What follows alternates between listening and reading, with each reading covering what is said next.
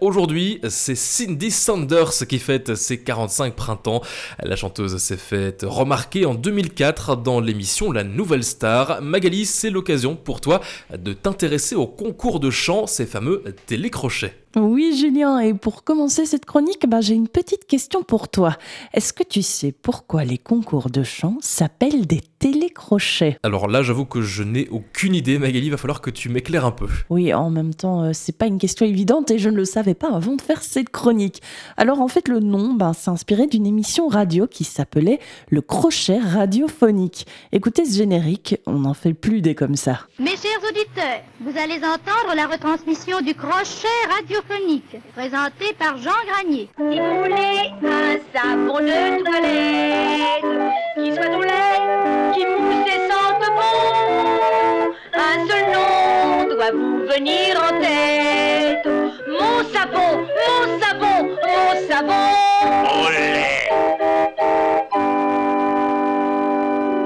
Pas mal, hein Alors, le crochet radiophonique. Il s'agissait d'une émission de radio dans laquelle des candidats chantaient en direct et étaient évalués par un jury d'experts. Les recalés étaient, grâce à un effet sonore, symboliquement pendus à un crochet. Cette idée, eh ben, elle était elle-même inspirée d'une pratique d'un cabaret parisien où les artistes hués par le public étaient sortis de scène avec un long bâton qui les attrapait par le col. C'est un peu cruel hein, comme façon de procéder, mais les candidats ne s'en formalisaient pas, euh, pas outre mesure. Faut dire qu'à l'époque, c'était un des seuls moyens pour euh, des anonymes de se faire connaître auprès du grand public et de lancer leur carrière. Donc, euh, ils n'allaient pas chicaner.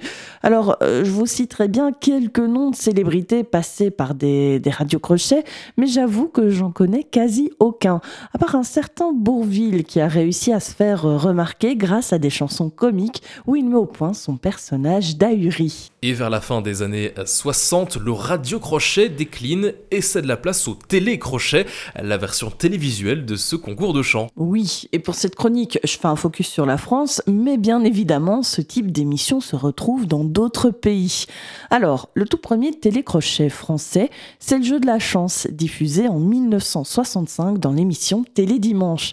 C'est notamment grâce à cette émission qu'on découvre pour la première fois Mireille Mathieu et d'autres célébrités de l'époque qu'encore une fois, bah, je connais absolument pas. Plus récemment, enfin c'était déjà il y a 20 ans, mais on se comprend, le télécrochet a connu un second souffle, notamment grâce à son rapprochement avec le modèle de la télé-réalité.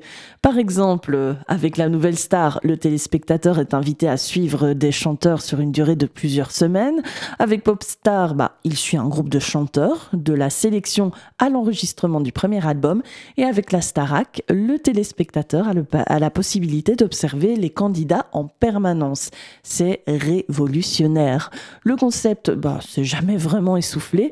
Il y a qu'à voir le succès de The Voice. La Star Academy a d'ailleurs fait son grand retour en septembre dernier. Oui, et d'ailleurs, de nombreux candidats ont réussi à tirer leur épingle du jeu suite à ce passage dans euh, ce télécrochet, hein, Magali. Oui, et dans d'autres télécrochets, on retiendra Julien Doré, Christophe Willem, Matt Pokora, Jennifer, Olivia Ruiz, Nolwenn Leroy, Kenji Girac, Luan Sliman.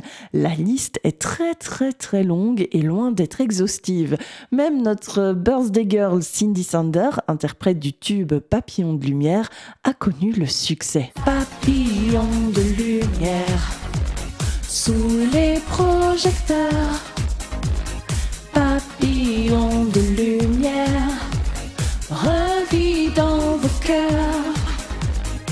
pas mal. Hein en 2008, euh, la candidate n'a pourtant pas réussi à passer l'étape des castings de la nouvelle star. D'ailleurs, son casting plus que raté devient rapidement un running gag au sein de l'émission. Mais peu importe, c'est en Allemagne que le talent de Cindy a finalement éclos, tel un joli papillon qui sort de sa chrysalide. En 2014, elle devient le personnage principal de la comédie musicale à succès The Wild, jouée à Berlin. Mais malheureusement, Cindy n'a jamais réussi à percer en France. C'est sûr que son passage par le télécrochet de M6, même s'il n'était pas franchement réussi, l'a mise sous le feu des projecteurs et a lancé sa carrière. Alors pour conclure, même si les télécrochets sont un bon tremplin pour se faire connaître et que de nombreux artistes ont réussi à sortir du lot, faut garder en tête que la plupart des candidats retombent souvent dans l'anonymat. Qui se souvient encore de Jonathan Serrada, Cyril Sinelou, les Watford, Steve Estatoff? Plus grand monde. Hein.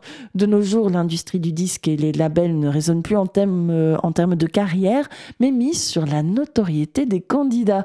Les artistes sont formatés, on les oblige à se fondre dans un moule. Si ça marche pas, bah on passe au suivant. Il y a toujours un nouveau candidat pour prendre le relais. J'avoue, en hein, moi, le petit charme désuet des radios crochets de l'époque, il me semble bien loin.